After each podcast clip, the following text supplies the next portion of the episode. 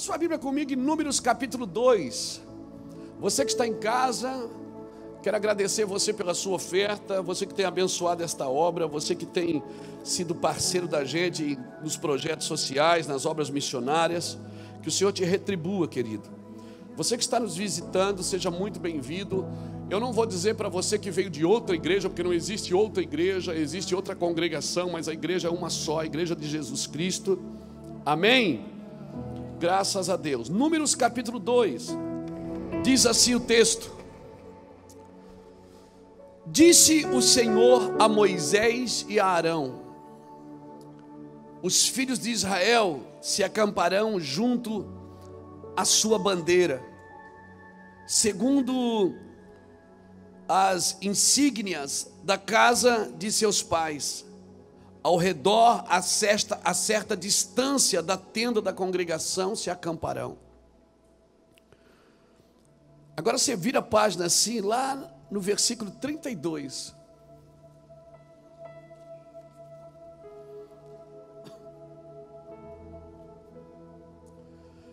Diz assim: São estes os que foram contados dos filhos de Israel, segundo a casa de seus pais, todo, todos os recenseados do exer, dos exércitos pelos seus esquadrões foram 603.550. Os levitas, porém, não foram contados entre os filhos de Israel, como o Senhor ordenara a Moisés. Os filhos de Israel fizeram tudo de acordo com o que o Senhor ordenara a Moisés, assim se acamparam segundo as suas bandeiras e assim marcharam, cada qual segundo as suas gerações, segundo a casa de seus pais. Louvado seja o nome do Senhor Jesus. Obrigado, Senhor, pela tua palavra. Que nós possamos discorrer nas Escrituras debaixo do teu favor, Senhor. Em nome de Jesus. Essa semana, irmãos, é, eu estava lendo a palavra de Deus, eu faço isso diariamente. E não faço como um pregador, eu não leio a Bíblia porque eu tenho que pregar para vocês, não. Eu leio a Bíblia porque eu preciso, né? Eu nunca fui na Bíblia buscar uma pregação.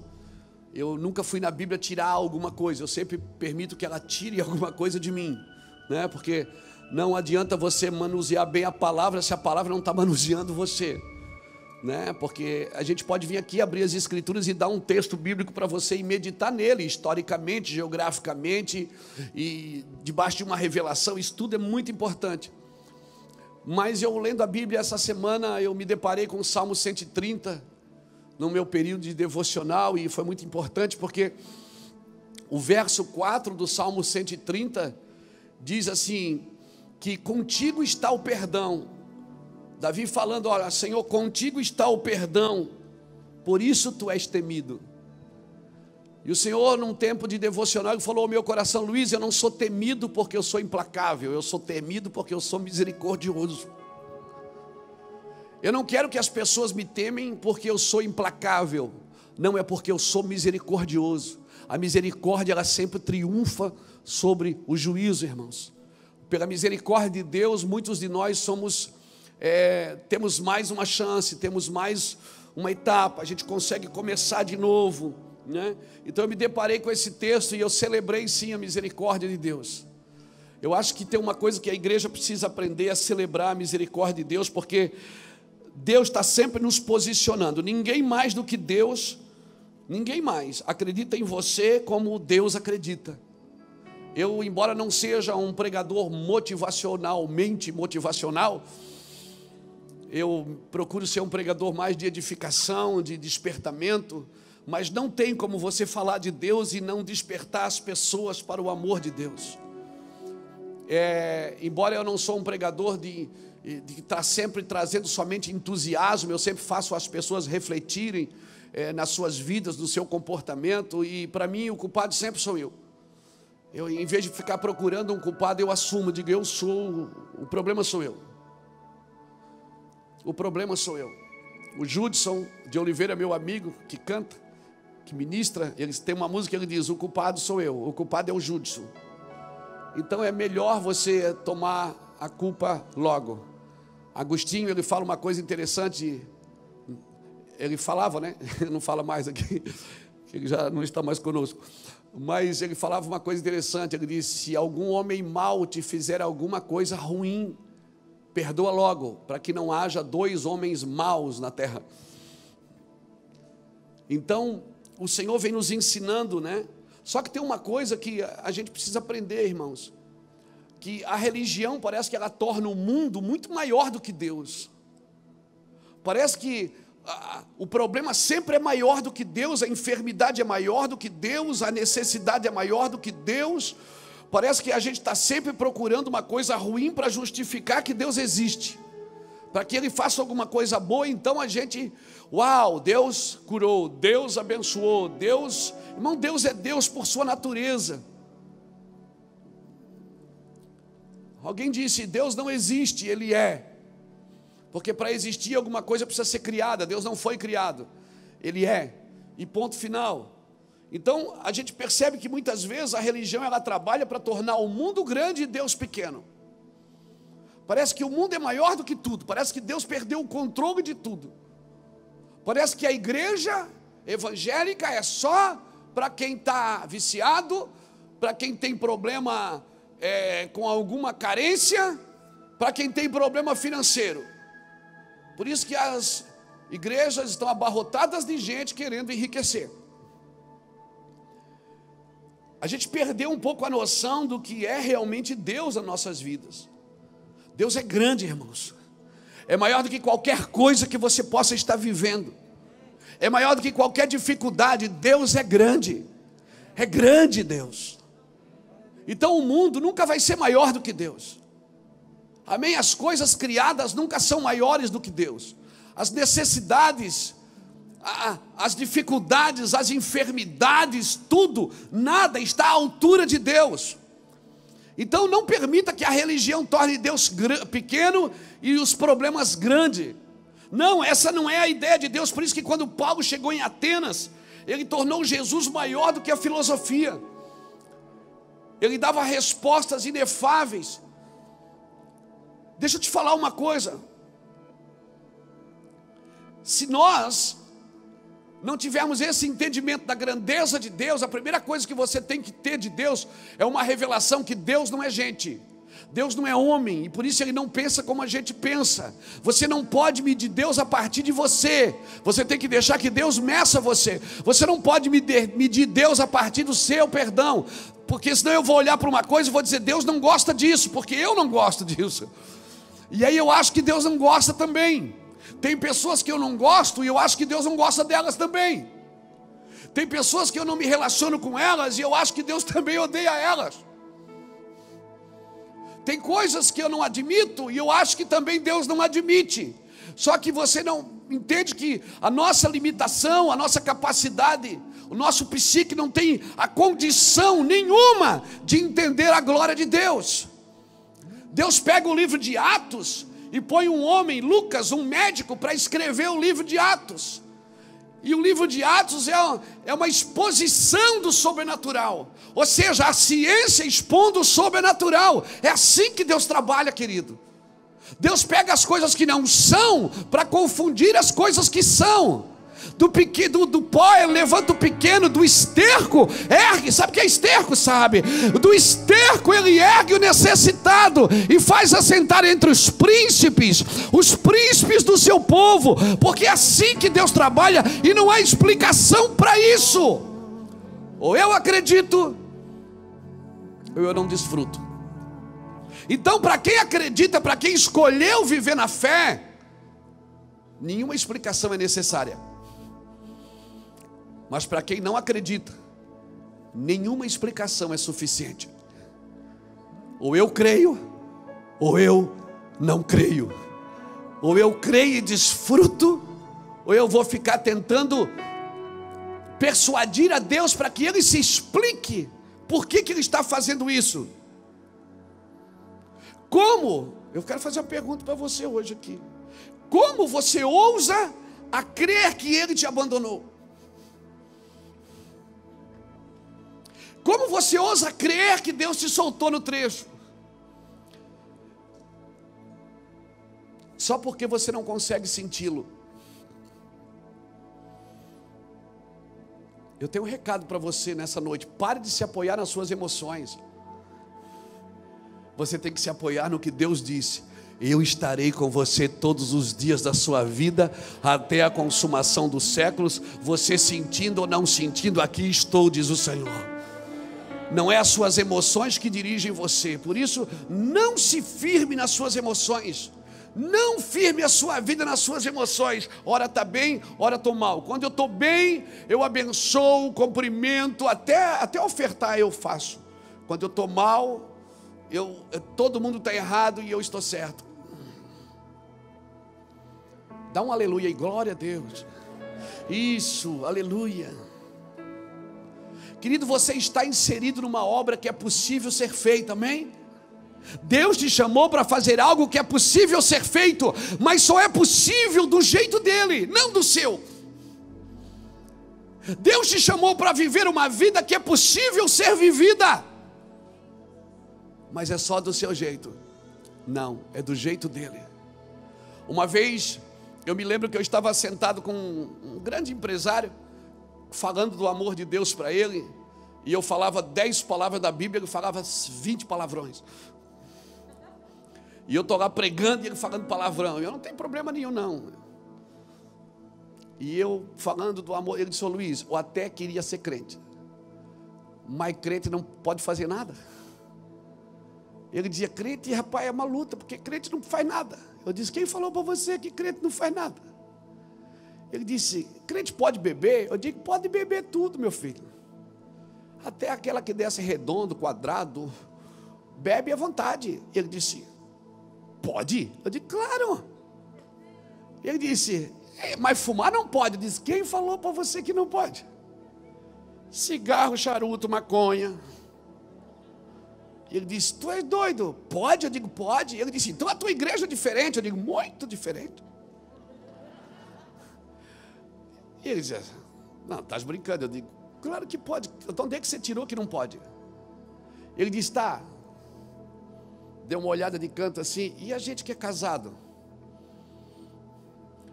Pular cerca não pode, não, né? Eu digo: Pode pular, pular cerca, um muro alambrado. Ele disse: Pode também? Eu digo, claro, rapaz. Eu disse, cara, se pode tudo isso, por que, que vocês não fazem? Eu disse, porque nós não queremos.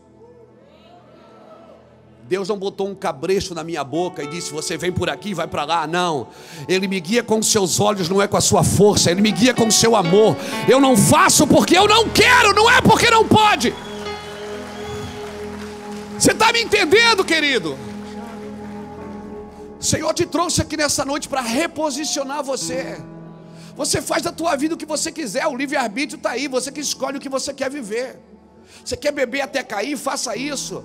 Você quer destruir o seu corpo, destrói. Você quer destruir sua família, sua casa. Você quer trazer maldição para os seus filhos, o problema é seu. Jesus já morreu na cruz para te dar vida, e vida com abundância. É você que escolhe. Eu quero ou eu não quero. Ah, pastor, mas eu não quero, mas é difícil. Quem falou que é fácil?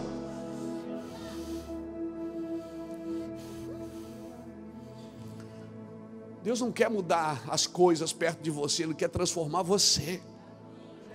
Transformar seu, seu, seu entendimento, seu pensamento acerca de amor. Sabe o que é que é amor?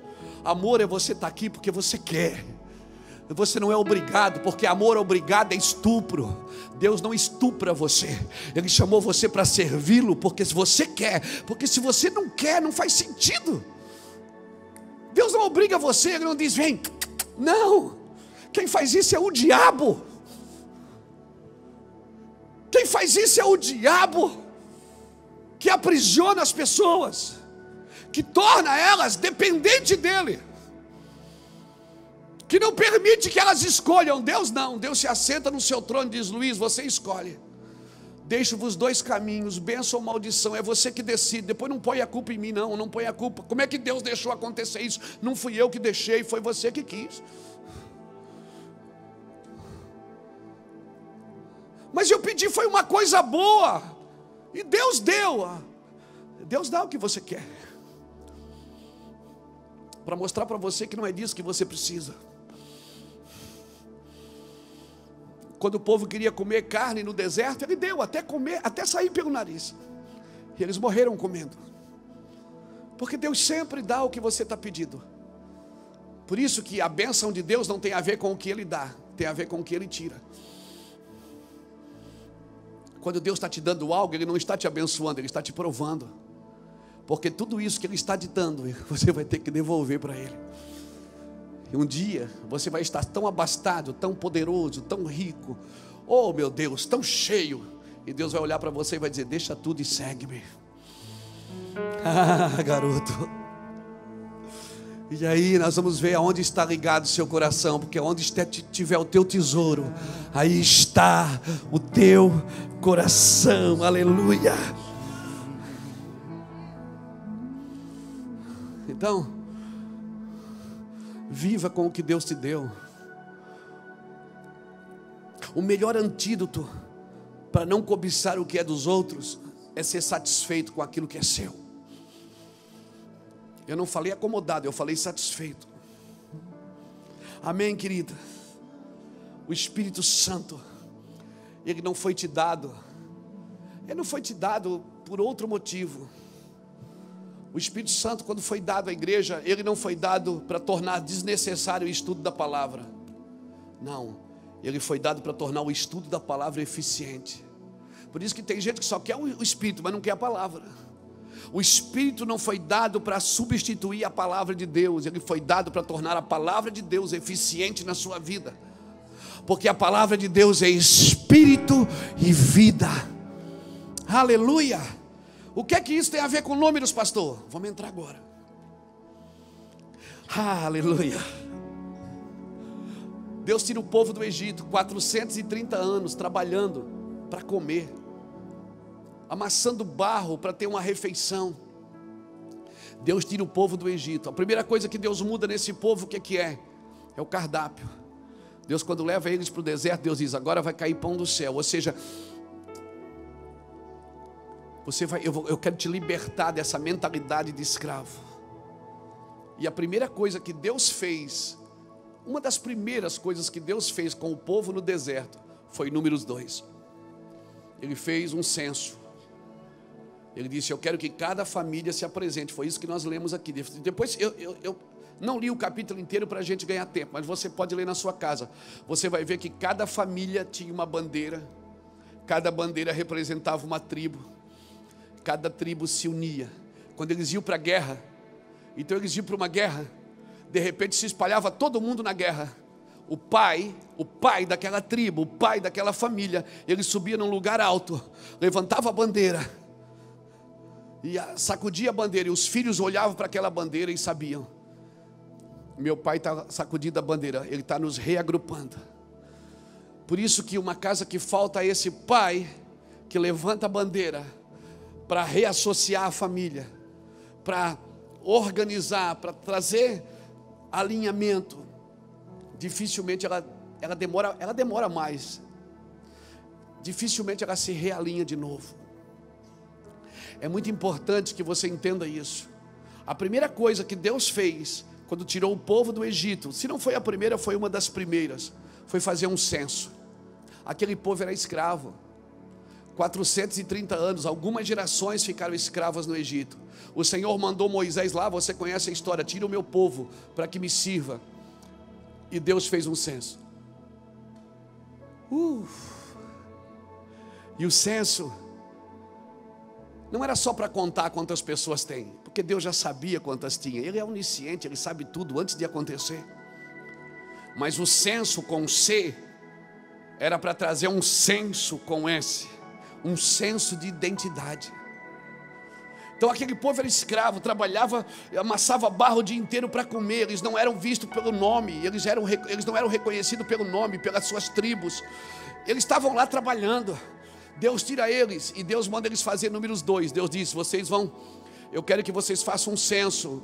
Eu quero que cada tribo se organize com uma bandeira e os filhos se organizem. E sabe como é que eles faziam? Eles faziam uma roda no deserto e cada homem, cada chefe de tribo vinha e dizia: Meu nome é Luiz Hermínio, eu sou da tribo de Judá, da família tal. Aí voltava para o seu lugar. Aí eles anotavam. Aí vinha outro: meu nome é João, eu sou da tribo de Benjamim, da tribo, da família de Benjamim, da tribo tal. Não era, não era simplesmente uma contagem aqui, gente. O censo era para trazer senso de identidade. Deus estava dizendo: não adianta eu dar comida para esse povo, não adianta eu acompanhar eles no deserto, se eles não entender quem eles são aqui dentro. Então eu quero que eles gritem o seu nome e diga: Eu pertenço a uma casa, eu pertenço a uma família, eu pertenço a alguém.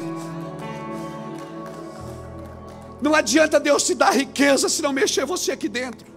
Não adianta Deus te dar ministério, te dar empresas, que é capaz, se você não for curado aqui dentro, você vai botar tudo fora depois. Primeira coisa que Deus quer mudar em você é o seu senso de identidade. Você tem que, tem que ser significativo. Você pertence a Deus, você pertence a uma tribo. Eu faço parte de uma tribo, eu faço parte de uma família. Eu tenho nome.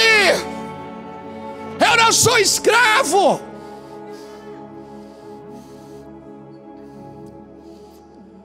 A primeira coisa que Deus fez quando tirou eles do Egito é trazer para eles um senso de identidade. O povo de Israel do Egito. É a forma como ele foi foi mostrar foi mostrar para esse povo. Eu não quero uma mera contagem aqui. Às vezes as pessoas perguntam para a gente quando a gente viaja: quantos membros tem a igreja de vocês? Eu nunca sei. Porque eu não quero contar pessoas. O negócio aqui não é o senso, é o senso de pertencer a algo, de, de pertencer a, a Deus, de pertencer a uma família, aleluia, de ser registrado. Isso precisa, as regiões celestiais, pastores, precisam ouvir de vocês: eu sou fulano de tal, eu sou filho de Deus, eu estou na terra para um propósito. Eu não sou membro de uma igreja só para dar o dízimo, eu não sou membro de uma igreja só para estar sentado numa cadeira. Eu tenho um chamado, Deus me chamou para algo. Eu tenho um nome, eu tenho uma identidade, eu tenho um propósito e eu vou viver esse propósito até o fim. Aleluia! Glória a Deus! Eu creio, Jesus. O povo precisava saber, ter a consciência que eles não eram só números, que eles eram alguém. É isso que o diabo quer roubar de você. Quando Jesus está no Jordão, ali em Mateus capítulo 4. Quando Jesus está ali sentado no Jordão, Mateus 4. Que os céus se abrem. O Espírito Santo, em forma de uma pomba, vem e repousa sobre Jesus os céus se rasgam e a voz que vem do céu diz o quê? Este é o meu filho amado em quem a minha alma se compraz. Deus dizendo a ele, é ele ali. Logo em seguida, Jesus é levado pelo Espírito Santo ao deserto para ser tentado pelo diabo. E o primeiro questionamento de Satanás para ele é: se tu és o filho de Deus, se tu és mesmo o que Deus falou, prova. Filho, olha aqui, deixa eu falar para você. Você não precisa provar nada. Você precisa saber quem você é. Você não precisa provar nada. As pessoas não têm que olhar só para. Você não precisa ter atitudes espiritualistas para as pessoas achar que você é espiritual. Você não precisa ter atitudes intelectualistas para as pessoas acharem que você é intelectual. Você precisa ter fé e dizer: Eu sei quem eu sou. Eu sou filho de Deus. O diabo disse: Se tu és o filho de Deus, por que tu não transforma a pedra em pão? Primeiro, porque foi o diabo que pediu. Jesus não faz o que o diabo está pedindo. Segundo, porque ele sabia quem ele era, ele não, ele não precisava fazer um milagre para provar quem ele era. E o diabo foi pedindo provas. Me prova se tu és o filho de Deus. Te joga daqui de cima. Deus vai mandar os teus anjos dele. E Jesus foi passando. Até que uma hora ele disse: Satanás, afasta-te. Arreda-te. Você é filho de Deus, querido. Você precisa saber quem você é. E você precisa viver isso. Amém? Você precisa viver isso. Alguém precisa dizer isso para você. E eu estou aqui para te dizer isso hoje. Se creres, verás a glória de Deus. Deus não quer mostrar a sua glória para depois você crer, você tem que crer antes dela chegar. Você tem que acreditar nisso. Imagina, eles gritavam o seu nome, gritavam o nome da sua família, gritavam o nome da sua tribo. Esse censo aqui com C foi feito para o censo com S trazer um sentido de valor a cada um deles. O censo aqui serviu para uma mudança de visão, para você saber quem você é em Deus. Por isso, empodere seus filhos. Sente na frente do seu filho, diga para ele o que ele é. Você é filho de Deus, você vai ser isso, você vai ser aquilo. Por isso que os pais em toda a Bíblia você vai ver os pais abençoando os filhos. Não adianta você trazer o seu filho para o pastor abençoar, quem tem que abençoar é você. Você tem mais legalidade do que um pastor para abençoar. Amém. Você que tem que pôr a mão na cabeça do seu filho, mãe, pai, e dizer: Eu declaro que meu filho não vai sofrer o que eu sofri, que o meu filho vai andar numa velocidade maior do que a minha. Eu declaro que as coisas que eu trabalhei, que eu lutei para adquirir, porque às vezes o cara comeu um ovo, ele comia um ovo a cada semana, agora ele quer que o filho coma também. Não, querido, eu quero declarar que você andou, seus filhos correrão, seus netos voarão em nome do Senhor Jesus, mas libera. Não, porque eu vivi, meu filho vai ter que viver. Nem sempre ele vai ter que viver o que você viveu. Talvez você não teve pessoas para profetizar bênção sobre a sua vida, mas você tem agora um filho em casa que você pode botar a mão na cabeça dele e dizer: Não, meu filho, papai sofreu para estar tá aqui, mas você não vai sofrer, não. Sabe por quê? Porque eu te abençoo com toda sorte de bênção. Amém. É muito mais importante você dar uma bênção para ele do que um telefone, do que um brinquedo porque ele vai ter a bênção de adquirir, a bênção de ter. Era isso que os pais da Bíblia faziam. A Bíblia diz: ensina o teu filho no caminho que ele deve andar, e quando ele crescer, ele jamais vai se esquecer dele. Põe a mão sobre o seu filho, fale das qualidades dele, diga: você é assim, você é assim, você pode, você pode, eu te conheço, você pode. Por isso que conselho qualquer um pode dar, mas destino quem dá são os pais pastor e eu que não tenho pai. E eu, que fui fruto de um adultério, fui fruto de um incesto. E eu, pastor, que fui fruto de uma traição, meus pais me abandonaram, eu não sei nem quem são meus pais, então quer dizer que eu nunca vou ter destino. Você conhece um Deus que é Deus dos órfãos, Pai dos órfãos e juiz das viúvas, você conhece Ele? Ele tem um caso especial com os órfãos, meu amigo. Eu quero dizer para você, ele tem um caso de amor especial com os órfãos. É, e você não é fruto do acaso. Não, eu nasci num acidente. Não tem acidente com Deus. Deus não improvisa com ninguém. Efésios 1,4 diz que Ele me elegeu nele antes da fundação do mundo, para que eu fosse santo e irrepreensível diante dele em amor. Deus não improvisa. Deus não olhou para você e disse: Ah, nasceu Charles. Ah, nasceu. E agora? Não, você foi desejado no coração de Deus você foi desejado na plenitude de Deus. Deus quis você.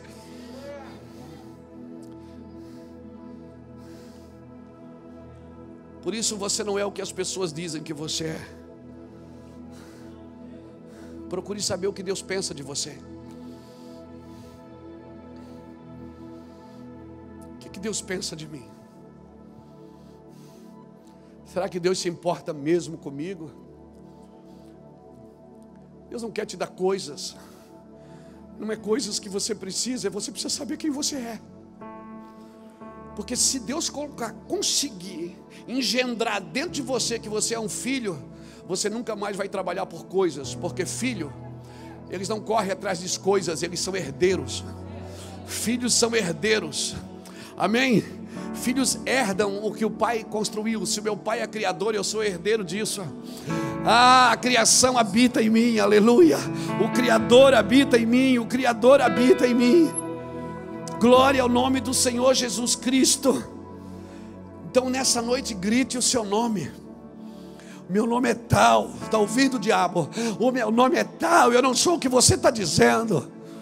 O diabo está dizendo que você é isso, que você é aquilo, que não tem mais jeito. Você vai levantar a mão e vai dizer: Não, ei, ei. Talvez as maiores guerras que eu vivi na minha vida não foi ter milhares de pessoas na minha frente para me pregar o Evangelho, não foi não ter dinheiro para fazer tudo que eu gostaria de fazer, mas foi lidar com as minhas mazelas, com as minhas inseguranças. Talvez as maiores dificuldades que você vai viver na sua vida é lidar com as suas inseguranças. Para na frente do espelho hoje, dá uma boa olhada para ele e diz: Você é o cara. Uhum. Deus amou você, Ele quis você. Amém? Amém? E não tem nada que você possa ter feito no mundo que possa apagar o precioso amor dele pela sua vida. Não pode, não tem nada. O censo foi feito para dar um novo senso de valor a cada um. O censo foi feito para servir de mudança de mentalidade, mudando a mentalidade de escravo para homens livres senso de pertencer a algo. Você pertence ao plano de Deus. Deus não improvisa no que Ele faz, querido. Tudo tem um propósito. Tudo tem um propósito de Deus. A gente está sempre procurando erro nas pessoas para justificar o pecado delas. Já viu disso? Quem já viu isso? Abra sua Bíblia comigo em Marcos, capítulo 4, versículo 35. Uh! Aleluia. Hoje você vai sair daqui. Ah, você vai sair daqui reposicionado. Você crê nisso? Você vai, não, você vai sair daqui reposicionado. Você nunca mais vai mendigar amor. Você nunca mais vai fazer algo para se sentir alguém. Você nunca mais vai comprar amor pelo serviço não vai ter que fazer algo para as pessoas notar que você está ali. Ah, você simplesmente vai estar ali porque Deus quer que você esteja ali. E Deus vai te abençoar por isso. Marcos 4,35 é, é, é sobrenatural. Diz assim: Naquele dia, sendo já tarde, disse-lhe Jesus: Passemos para outra margem. Deixando a multidão, eles o levaram consigo, assim como estava, no barco havia também com eles outros barquinhos. Ora, levantou-se um grande temporal de vento e as ondas se arremessaram, se arremessavam contra o barco, de modo que já não, que já estava a encher-se. Jesus estava na popa, dormindo sobre uma almofada. Os discípulos o despertaram, dizendo: Mestre, não te importa que pereçamos? Ele despertando repreendeu o vento e disse ao mar: Cala-te, aquieta-te. Então o vento se aquietou e houve grande bonança. Ele disse aos discípulos: Por que sois tão tímidos? Ainda não tendes fé? Irmão, quem é que convidou eles para entrar no barco? Quem convidou? Quem convidou, irmão? Quem é que disse? Entra aqui comigo, vamos para o outro lado. Quem, quem chamou eles? Quem fez o convite para eles entrar no barco? Cabe na sua cabeça você obedecer a Jesus e mesmo assim ter que passar por uma tempestade? Quando se fala de Jonas, aí tudo bem, a gente pode dizer, Jonas, Jonas desobedeceu a Deus, Deus mandou ele para Nínive, ele foi para Tarsis, aí veio uma grande tempestade e vi, quase virou o barco, porque ele estava em desobediência. Ponto. E quando eu estou em obediência, que a tempestade vem. Se o próprio Jesus está me chamando para entrar no barco, se o próprio Jesus diz, vamos para o outro lado, e ainda dá uma ordem dessa, eu obedeço. E ainda vai dormir me deixa lá. Não parece um pouco de desprezo de Jesus acerca dos seus discípulos? Não parece um pouco de desinteresse de Jesus? Um convite de Jesus, vem comigo. Querido, o convite de Jesus não isenta você da tempestade. O convite de Jesus não isenta você do problema. O convite de Jesus não isenta você da perseguição. Não, não isenta você da, da, ofensa, mas eu sirvo a Deus, eu, eu faço tudo certo. Tempestade sempre vai ter no caminho de quem desobedece ou de quem obedece. Qual a sua reação quando Deus que te criou, o Jesus que te convidou, entra aqui comigo, entra no barco comigo, e parece que me deixa à deriva? Sabe o que acontece, irmão? Tem gente que quando vê um barco afundando com alguém dentro, diz: Ó, oh, viu? Está em pecado, tem problema, certamente fez isso, aquilo. Aí você nunca deu o dízimo na vida, nunca deu. Aí um dia você vem na igreja e dizima, no outro dia você bate o carro. Aí você diz: Meu Deus, que inferno! Foi só eu começar a fazer uma coisa certa. Ah, eu vou, eu, eu vou parar de fazer. Você nunca obedeceu. Você vinha na igreja por ir, vou lá porque eu, eu, como é que eu sou? Aquela palavra, sou simpatizante. Você nunca foi de, de ir numa igreja, de ouvir uma ministração, você não gosta, ok. É, é, é isso pode acontecer com a gente, sem problema nenhum. Eu ia para a igreja, deixava ir assim na porta e eu ia para o pagode dançar. E ela dizia, entra, amor. Eu dizia, eu não, tem isso tudo doido. Eu deixava ela na porta, não foi? Algumas vezes deixei ela ali na Nova Jerusalém e ia lá para Roda Viva dançar pagode. Raça negra. Chegava em casa no outro dia de manhã. E ela dizia, por que tu não entra? Eu digo, eu sei que se eu entrar eu não saio mais. Eu sei, eu conheço meu Jesus, eu fui criado na igreja.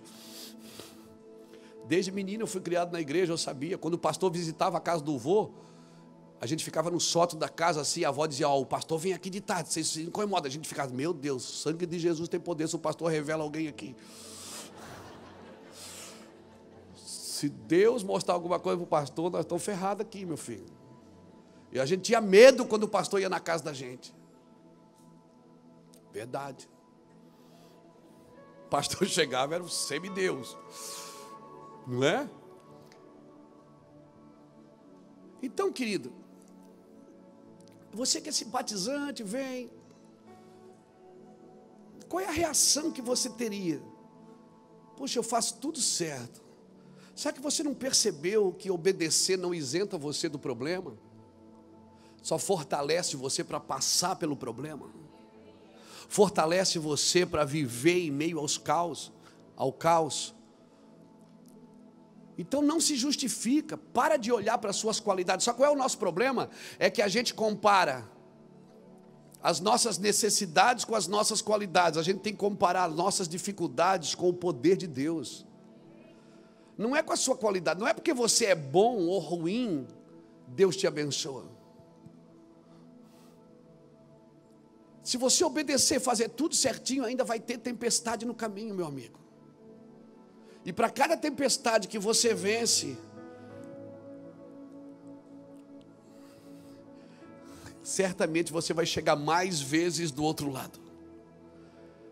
E daqui a pouco, vamos dizer que o outro lado seja a vida espiritual. Cada vez que você atravessa essa tua humanidade, você entra no lugar espiritual em Deus você vai estar sempre lidando com dificuldade. Sabe qual foi a, a conversa dos discípulos? Não te importa que pereçamos? Você não está vendo que a gente está eh, indo de mal a pior aqui? Ou seja, o Senhor nos convida para entrar no barco, chama a gente para ir para o outro lado e vai dormir. E deixa a gente aqui. É como eu convidasse vocês para vir no culto, pegasse o travesseiro e fosse dormir ali. E vocês disseram: o pastor não vai pregar, não vai fazer nada. Irmãos, você precisa entender que o que Deus está promovendo e provocando em você, desafiando você, é para você achar um seu lugar de segurança nele. Amém? O seu lugar de segurança nele. Eles entram no barco, ele mesmo chama. Jesus era o responsável por eles estarem ali, porque ele chamou, vamos junto comigo, para uma viagem, e você embarcou nessa viagem. Achando que ela não ia ter mais perigo, que não ia mais ter turbulência, turbulência, não ia ter tempestade, não ia ter dificuldade. Aprenda isso, querido, que mesmo no caminho da obediência, há tempestades que você terá que enfrentá-las. Guarde isso no seu coração. Existem problemas na minha e na sua vida que a bondade e a integridade não te oferecem imunidade. Você pode ser bom, você pode ser íntegro, você pode ser correto. E mesmo assim, a tempestade vai vir. Então não fica se perguntando por que se eu estou fazendo tudo certo. As coisas boas não acontecem somente na sua vida porque você faz tudo certo. Tem gente que faz tudo errado ao seu lado e você diz, cara, parece que esse cara prospera. Jeremias já, já falou isso. No capítulo 12 de Jeremias, acho que é o versículo 4, 5, se não me engano. Jeremias disse: Senhor, por que, que tu prospera o caminho dos ímpios? Por que, que eles fazem tudo errado e dá tudo certo para eles? E aí o Senhor repreende Jeremias e disse: Se tu te cansas correndo com os que vão a pé, como tu competirá com os cavalos? Se em terra de paz tu não te sentes seguro, o que tu fará nas florestas, nos bosques do Jordão? Então aprenda, querido, que a bondade, a integridade não te tornam imune. Você vai passar. Então, e as pessoas que julgam você porque você está vivendo um momento difícil. E às vezes você está sendo julgado e você não fez nada de errado, está tudo certo. De repente você pode até estar pagando uma conta que não é sua. Mas essa, isso é cristianismo. Isso é cristianismo, Deus preparando você para algo muito maior. Santos e obedientes, estude a história da igreja. Santos e obedientes morriam nas arenas, famílias íntegras eram queimados vivos. Paulo, Pedro, morreram na mão de Nero. Muitas pessoas morreram, foram executadas, e elas eram inocentes. Até hoje a igreja perseguida estuda e entra no site, no site do portal Portas Abertas. Entre no site do Portas Abertas, você vai assistir lá. Igrejas no século 21 estão sendo queimadas com pessoas vivas lá dentro. Em muitas partes do mundo. E essas pessoas não fizeram nada de errado, elas só estão adorando a Deus. Então, querido, servir a Deus em obediência não torna você imune à dificuldade. O que, como é que eu vejo isso, pastor? Veja que tudo tem um propósito. A doença tem um propósito. A dificuldade tem um propósito. Mas basta ficar doente ou dificuldade, a gente quer se livrar disso rápido, o mais rápido possível. Quando você pede um milagre, Jesus dá um ensino, Ele está sempre ensinando você a viver no meio dos milagres. Porque se Ele der só um milagre, você não vai aprender nada, eu não vou aprender nada. Jesus não disse, entra no barco comigo e eu te garanto mares tranquilos. Mas Ele convidou você para navegar com Ele. Pode entrar. Amém? Puxa, mas eu achei que se eu entregasse a minha vida para Cristo, eu não ia ter problema. Seja bem-vindo. Eu também achei. Eu também achei que se eu fosse pastor, eu também não teria problema. Eu também achei que se eu pregasse o evangelho, poxa, né, eu estou ensinando as pessoas, eu também não teria problema. Não, querido, mas quanto mais você mergulha, quanto mais fundo você mergulha, mais ar vai faltar, mais dificuldade para ver você vai ter. Porque quanto mais profundos são os lugares, mais dependente de Deus você tem que se tornar. Há um convite aqui nessa noite. Um convite para mergulhar em lugares que ainda não foram alcançados. O Senhor quer te reposicionar, querido. O Senhor quer reposicionar a gente. Identidade. Eu me lembro quando eu comecei a pregar, a gente saía, eu e Iraci, a Iraci me deu de presente uma bicicleta. E nós saímos para pregar, e de vez em quando eu ia pregar em algumas igrejas aqui de Itajaí, lá estava eu e Iraci, de bicicleta. E eu pregava. Depois eu vinha pedalando para casa e ela sentada atrás no bagageiro. E eu dizia assim: E amor, o que, que tu achou? Foi, foi bom?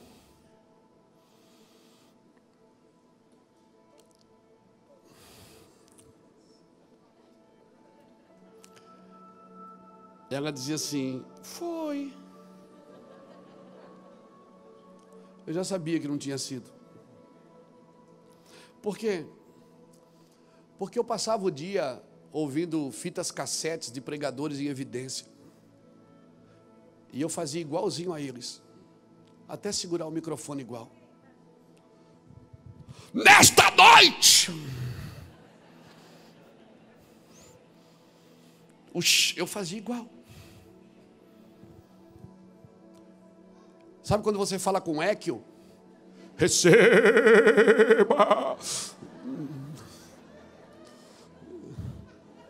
Eu falava, reverberava, recebe! E no final, agora! Saía raios da minha mão. Porque era aquilo, era a minha informação, era aquela. Era aquilo que eu ouvia.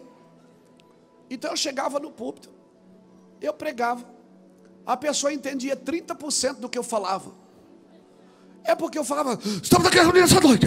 Quem está aqui levanta a mão da glória!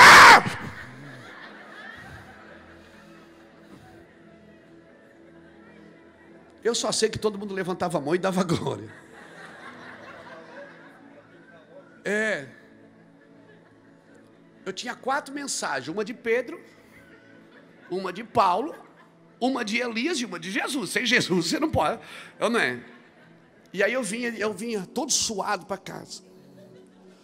1,83m, 54 quilos. Parecia um birimbau, assim, torto. Virado em cabeça. De terno. Terno laranja. Não era só laranja, tinha um vermelho também, né, amor? Terno ganhado. Que eu ganhava dos irmãos que tinha tanta pence na calça que um bolso colava no outro aqui atrás. Tinha pence até nas orbas. Eu tinha que botar calça. E uma vez um irmão me deu uma camisa que queimou com ferro, lembra? Camisa queimada com ferro. Disse: Foi Deus que mandou. Disse: Não foi, irmão. Foi, foi Satanás. Deus não dá camisa queimada para ninguém, irmão. Foi o, o diabo que mandou. Mas eu sei que Deus estava me quebrando, estava me ensinando a depender dele. Porque é o mesmo Deus, irmão, que dá uma camisa queimada, ele dá uma casa. É tudo dele. Mas ele queria me ensinar a depender dele para sempre.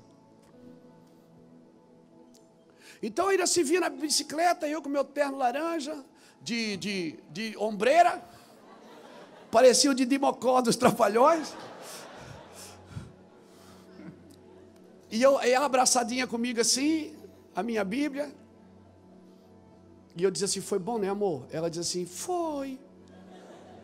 Mas assim, você já. Será que Deus não quer usar o Luiz Hermínio como ele é? Será que Deus quer que você assuma uma identidade que não é sua? Será que Deus quer que você seja alguém? Porque alguém assim Deus já tem. E Ele ama. Deus quer que você seja você. E como ser eu?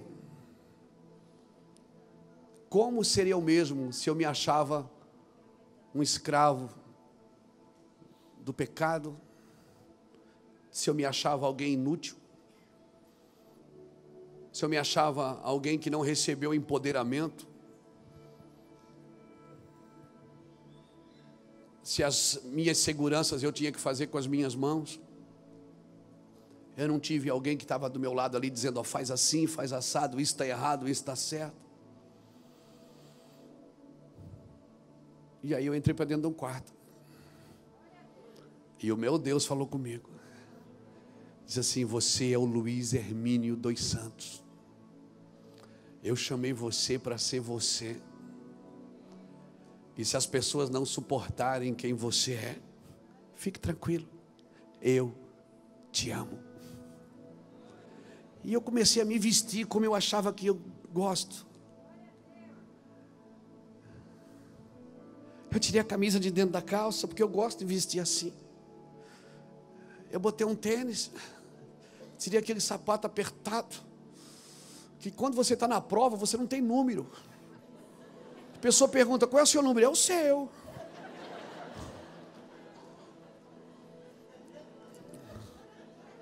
Eu comecei a fazer eu mesmo. E as pessoas começaram a dizer: hum, sangue de Jesus tem poder, isso não é de Deus. Porque as pessoas criam um padrão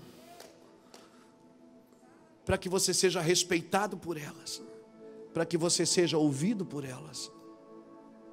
Eu fui buscar Deus, irmãos. Eu fiquei num quarto até a porta abrir. O dia que a porta abriu, eu não, eu não quebrei nenhuma porta, eu esperei o um momento. Então, se hoje Deus está fazendo alguma coisa, é porque Ele está fazendo. Porque eu não estou tentando imitar ninguém. Eu não estou tentando ser alguém que eu não sou.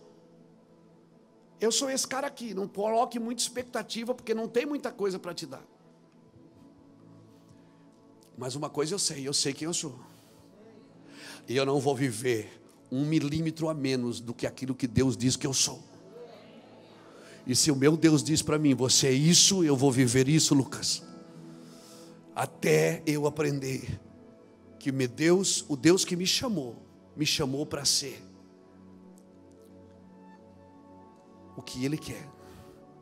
E naquilo que eu não vencer, o Cristo, o Jesus que morreu na cruz, vai assumir a minha identidade e vai dizer: Luiz, eles não estão, já que você não consegue, quando eles olharem para você, não vão mais ver você, vão me ver. Cristo em vós é a esperança da glória. Eu quero nessa noite, irmãos, com essa palavra empoderar você. Eu não sou um pregador motivacional, mas eu sou um homem que ajuda as pessoas a acharem os seus lugares, achar os seus lugares dentro delas. Você está procurando um lugar aqui fora e o lugar está aí dentro. Você tem que achar um lugar de segurança aí dentro, um lugar de ser amado aí dentro. Amém? Um lugar que Cristo em vós, Jesus vai mostrar você para o mundo e vai dizer: é isso aqui, é do meu jeito, e do jeito que Ele fizer, do jeito que Ele dobrar, você vai, você vai ser dobrado. Pode demorar um ano, Pode demorar dez, pode demorar uma vida toda. Pastor, eu estou nessa situação, nesse barco aí. O que, que eu faço? Desperte Jesus. Ele está aí com você no barco. Você não está sozinho nessa casa. Você não está sozinho na vida. Você não está sozinho. Eu paro no semáforo, eu posso dar uma moeda, um, um real, dois para uma pessoa que está me pedindo. Isso eu faço. Mas eu posso ajudá-la a descobrir quem realmente ela é. Você não é um pedinte. Para todo mundo que eu dou uma oferta, eu digo: você não é um pedinte. Você era alguém que precisava sair dessa condição, porque não foi para essa condição que Deus te chamou. Desperte Cristo, Ele está aí. Se você não está conseguindo sozinho, o barco está virando, está difícil, desperte Cristo. Irmão, hoje eu estou bem evangelista. Hoje eu estou pregando para pessoas que perderam a esperança, pessoas que não acreditam em mais nada. Aleluia. Você pensa que eu já não tive assim? De vez em quando ainda bate umas neuras. Que parece que a gente faz, faz, faz e nunca está bom. Você faz 200 coisas certas, você faz meia errada. Você, o diabo sempre vai usar aquela meia errada para condenar você. A minha pergunta é: quem você está ouvindo? O Deus Pai que olha para você e diz: Esse é meu filho amado. Ou ouvindo o diabo que diz: Se tu és mesmo, mostra, quero ver. Não, você não precisa dar, você não precisa dar, é, fazer alguma coisa para Jesus, para você, para o diabo. Você não precisa fazer alguma coisa para o diabo, para o diabo. Quando ele perguntar quem você é, você diga: Eu sou filho de Deus. Jesus morreu na cruz por mim, você não precisa fazer nada para provar quem você é. Para de se perguntar: será que Deus se importa comigo? Para que, que Jesus vai dormir no barco, gente? Ele estava cansado, eu acredito. Mas eu acredito que o que diz o Salmo 121, verso 3 e 4: Não dormitará aquele que te guarda. O guarda de Israel não dorme. Muitas vezes Jesus não fala para você provocá-lo, para você chamá-lo, para você clamar por ele. Nós precisamos ter essas atitudes. Não adianta ficar sentado na cadeira esperando alguma coisa cair do céu. Não vai cair, irmão. Você tem que cavar, você tem que entrar nesse lugar. Será que Deus se importa comigo, pastor? Ele se importa, irmão. Eu estou aqui para dizer isso para você hoje. Deus tem algo na sua vida inacabado, mesmo com as suas escolhas erradas, mesmo com as suas decisões erradas. Há cristão no mundo inteiro.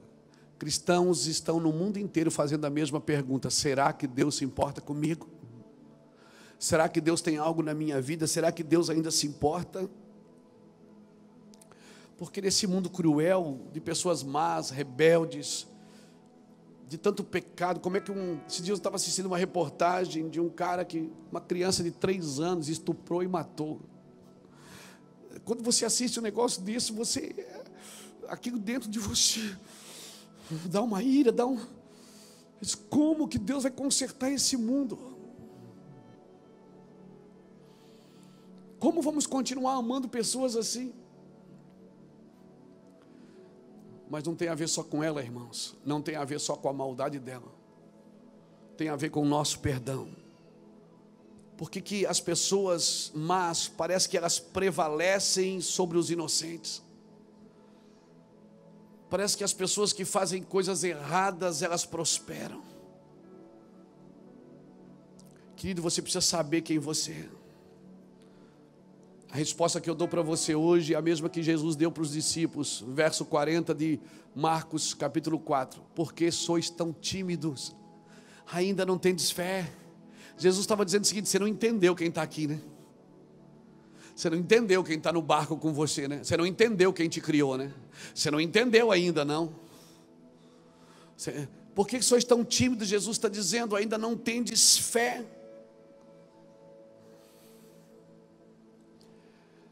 Jesus não informa para a gente por que, que o sofrimento vem. Ele não nem, nem nos consulta para saber se a gente quer passar por isso. Nem pede a nossa autorização para ver se a gente quer viver esse sofrimento, essas dificuldades. A gente não é consultado se quer ir para o outro lado ou não. Ele diz: Vamos, vamos comigo, vem. Aí você embarca. Aí na primeira dificuldade você diz: É, eu acho que eu não deveria ter feito isso. E Deus está apertando os parafusos, subjugando você. Irmão, sempre que Deus vai te levar para um lugar, a primeira coisa que vai acontecer lá é derrota, para depois vitórias. Para você aprender a depender de Deus em terra nova. Quando Abraão chega numa terra, tem fome nela. E Deus, Abraão foge. Peraí, Deus não me trouxe para cá, por que, que tem fome aqui? Porque você pode mudar esse lugar de fome. Deus não leva você para o lugar se Ele não vai fazer você participante disso. Queridos, qual é a sua resposta cristã para os mistérios do sofrimento? Qual a resposta cristã que você tem para os mistérios do sofrimento? Porque nós não temos uma explicação lógica. Nós até podemos usar a Bíblia para explicar. Meu povo perece porque lhe falta o conhecimento. E o que tem conhecimento que perece também. Nós podemos até usar a Bíblia. O, meu, o povo perece porque lhe falta o conhecimento. E quem tem conhecimento que perece também. E quem vive milagre que também fica doente. E quem é fiel com todas as suas coisas materiais e que passa por dificuldade financeira. Será que Deus não é pedagógico? Será que Ele não está tentando me ensinar algo? Será que eu estou disposto a aprender com Deus? Uma vida cristã, querido, não isenta você do sofrimento. Mas eu tenho um, uma conclusão disso para você. É o que o salmista diz no 24, no Salmo 24, verso 4. Ainda que eu ande pelo vale da sombra da morte, não temerei mal algum, porque tu estás comigo. A tua vara e o teu cajado me consolam. A companhia de Cristo, ela transforma o sofrimento numa experiência sagrada. Você vai se tornar alguém muito experiente, divinamente experiente. Você vai ter experiências e certamente, naquilo que você venceu, pessoas vão sentar na sua mesa para você ajudá-las a vencer também. As mazelas que você venceu, se prepare, bota mais cadeiras na sua mesa. Porque pessoas vão sentar ao seu redor para dizer: Eu venci, eu quero ajudar você a vencer isso. Agora você só vai ter condição de ajudar se você realmente venceu, se você realmente superou as suas dificuldades. Por isso, que toda essa dificuldade, irmãos, toda essa dificuldade, é para ouvir de dentro de você, tudo que Deus quer ouvir de você. Não, não te importa que perecemos, mas Ele quer ouvir de você. Ainda que eu ande pelo vale da sombra da morte, ainda que a figueira não floresça, ainda que falte o produto na vide, não é para você perguntar por que, que Ele não te abençoa, é para você falar para o diabo: eu sei que o meu redentor vive, e por fim ele vai se levantar. Aleluia. Porque se você ouve a Deus, você tem o que dizer a Satanás. Mas se você ouve o diabo, você vai estar sempre questionando a Deus das suas dificuldades. Escute, guarde isso, porque é muito violento. Se você ouve a Deus, você tem o que dizer ao diabo.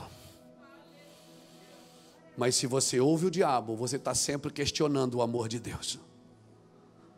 A minha pergunta é: quem você quer ouvir? Quem você quer ouvir? O quarto homem na fornalha, seja no fogo, seja na água, seja na, na, na, na, fornalha, na tempestade, na caverna, no deserto, na cova dos leões, ou na confusão deste mundo perdido, ele sempre estará com você ali. Por isso, aquietai-vos e sabei que eu sou Deus. Aquieta-te. Aquieta-te, ouça o que Deus tem para falar com você. E toda vez que Satanás se levantar, você tem o que dizer. Não corra, vá para cima, irmãos. Eu vou repetir: se você ouve a Deus, você tem o que dizer ao diabo. Agora, se você ouve o diabo, você está sempre questionando o amor de Deus na sua vida. Então, nessa, nessa noite, hoje, é um dia de deixar de ser escravo e dizer: Eu sou Luiz Hermínio, eu sou Maria, eu sou João, eu tenho uma família, eu pertenço a, a alguma coisa, eu tenho um propósito. Deus me chamou para viver algo. Aleluia. Aleluia. E nunca mais essa baixa estima vai bater na sua vida. Amém, irmãos? Amém? Deus nessa noite está mudando a sua mentalidade de escravo. Eu quero orar por você. Uh. Eu quero ouvir você gritar seu nome hoje e dizer: Meu nome é Zé. Eu sou o Zé, mas eu tenho um nome. Eu não sou. Eu não sou um número. Eu não sou uma cédula. Eu tenho um nome. Eu tenho uma identidade. Eu tenho um sobrenome. Eu pertenço a uma tribo. Aleluia. Você está aqui, irmão? Então hoje você vai gritar o seu nome. O Egito nos deforma, mas o deserto nos transforma em alguém parecido com Cristo. Se tem alguém aqui nessa noite que ainda não entregou sua vida para Cristo, as regiões celestiais precisam ouvir quem você é. Mas Deus já sabe quem eu sou, sabe, mas Ele quer que você fale quem você é. Você tem que falar quem você é. Você tem que dizer o que você quer que você tem um nome que você tem uma identidade. Não adianta. O diabo sabe que se você é só um evangélico sentado numa igreja, você não pode mexer muito com o inferno, não. Mas quando você sabe quem você é, meu irmão, e você que está aqui nessa noite, que ainda não entregou sua vida para Cristo, hoje é a sua noite. Eu senti uma guerra espiritual desde a hora que eu pisei nessa igreja hoje. E quando eu sinto, eu, eu fico quieto, eu não fico discutindo. O pastor, até o Mica falou: a tua sobrancelha está levantada hoje, hein, pastor? Eu digo: eu sei, fica tranquilo. Eu sabia que eu estava em guerra aqui hoje. Por quê? Por causa de você. Porque Deus quer mudar a sua mentalidade. E o maior, e o maior, a maior dificuldade de um cristão não é ele virar para crente, não é ele deixar, né? Alguns dizem, eu era católico, agora eu virei para crente. Isso não adianta de nada, irmão, se você não acordar aqui dentro. A maior guerra na sua vida são os sofismas. Abra comigo para nós terminar. Aqui, 2 Coríntios capítulo 10. Eu vou falar esse texto e vou chamar você aqui. 2 Coríntios capítulo 10.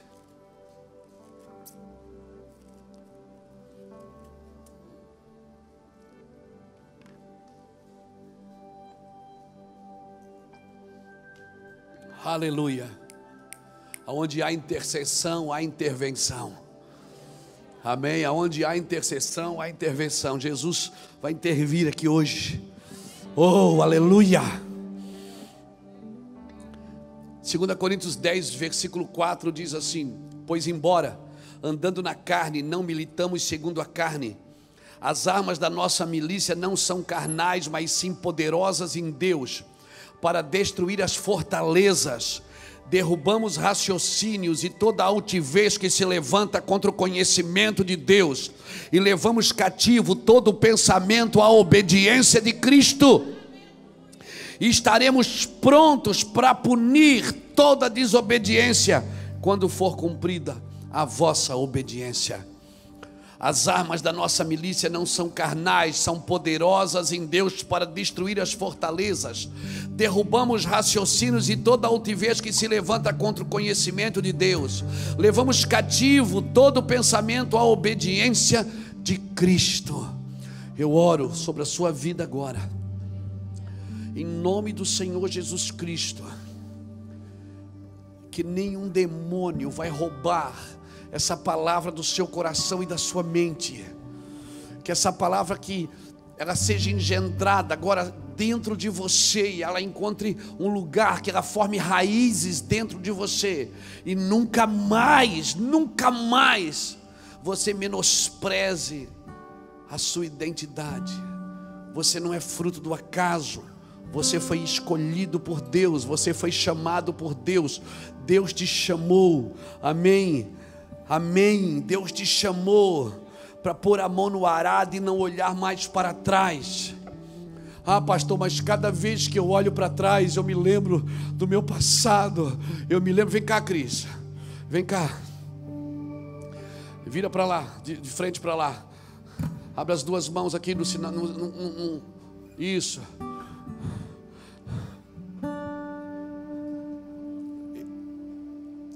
Geograficamente, esse é o lugar que você não consegue olhar para trás.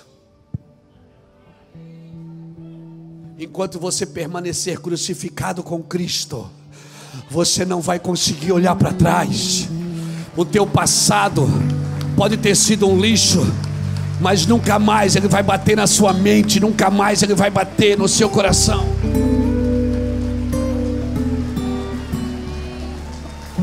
Por isso que a Bíblia chama você para olhar firmemente para Jesus, o autor e consumador da sua fé. Jesus não está atrás, ele está na frente. Obrigado, Cris. Ele está na frente enquanto você permanecer na cruz. Demônio nenhum vai conseguir olhar, fazer você olhar para trás. E se está fazendo você olhar para trás, é porque você saiu da cruz. Você não foi chamado para assistir a crucificação. Você foi chamado para ser crucificado com Cristo. Na cruz não tem passado. Ah, meu Deus, na cruz não tem passado.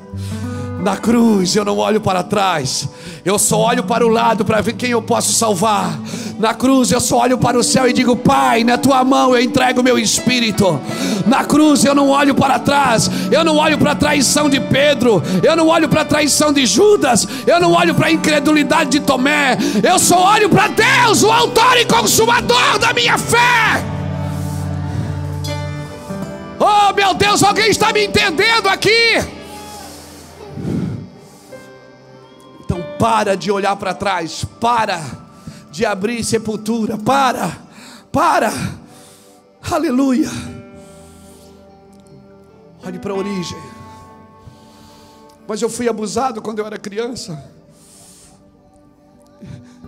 Pessoas fizeram mal para mim, pastor. Ok. Como é que você consegue ver alguém que fez mal para você? Alguns anos atrás e não consegue olhar para a cruz, que está atrás também. Por que, que você não vai até a cruz, em vez de ir lá buscar a ferida, vai até na cruz e traga tudo que Jesus fez, o sangue do Cordeiro que te lavou, que te curou, que te transformou. Aquele que gritou está consumado.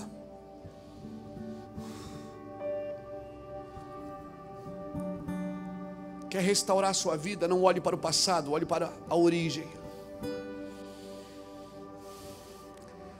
Pastor, eu fui abandonado na porta de uma casa. Pastor, eu fui traído, eu fui abusado, eu fui enganado. Deus está vendo. Será que você não percebe que Deus está vendo? Você acha que ele chamou para você andar no barco e te soltar a mar aberto e ó, se vira aí? Não. A sua vida não começou no ventre da sua mãe. Mas a minha mãe me rejeitou desde o ventre, mas a vida não começou ali. Efésios 1:4, a Bíblia diz que ele me elegeu nele antes da fundação do mundo para que eu fosse santo e irrepreensível diante dele em amor. Então escute, a eternidade não é o seu futuro, é a sua origem. Você só está voltando para o lugar que você saiu. A eternidade não é o seu destino, é a sua origem. Ele me elegeu nele.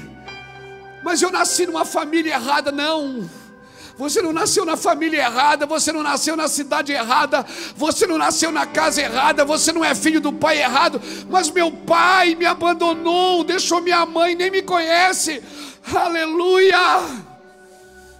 Aleluia! Não olhe para isso. Tem um Deus que não improvisou.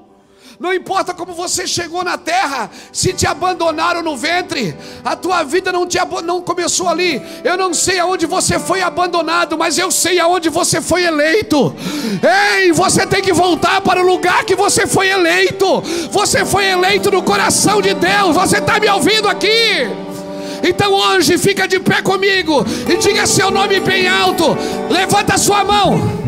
Levanta sua mão a sua mão direita, grita seu nome bem alto, diga para o diabo quem você é, diga eu sou fulano de tal, sou filho de Deus, eu pertenço a uma tribo, eu pertenço a um propósito, o plano eterno de Deus me inclui. Aleluia! Aleluia! Fala, fala, fala, eu quero ouvir você falar.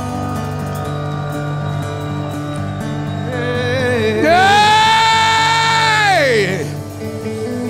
Glória a Jesus!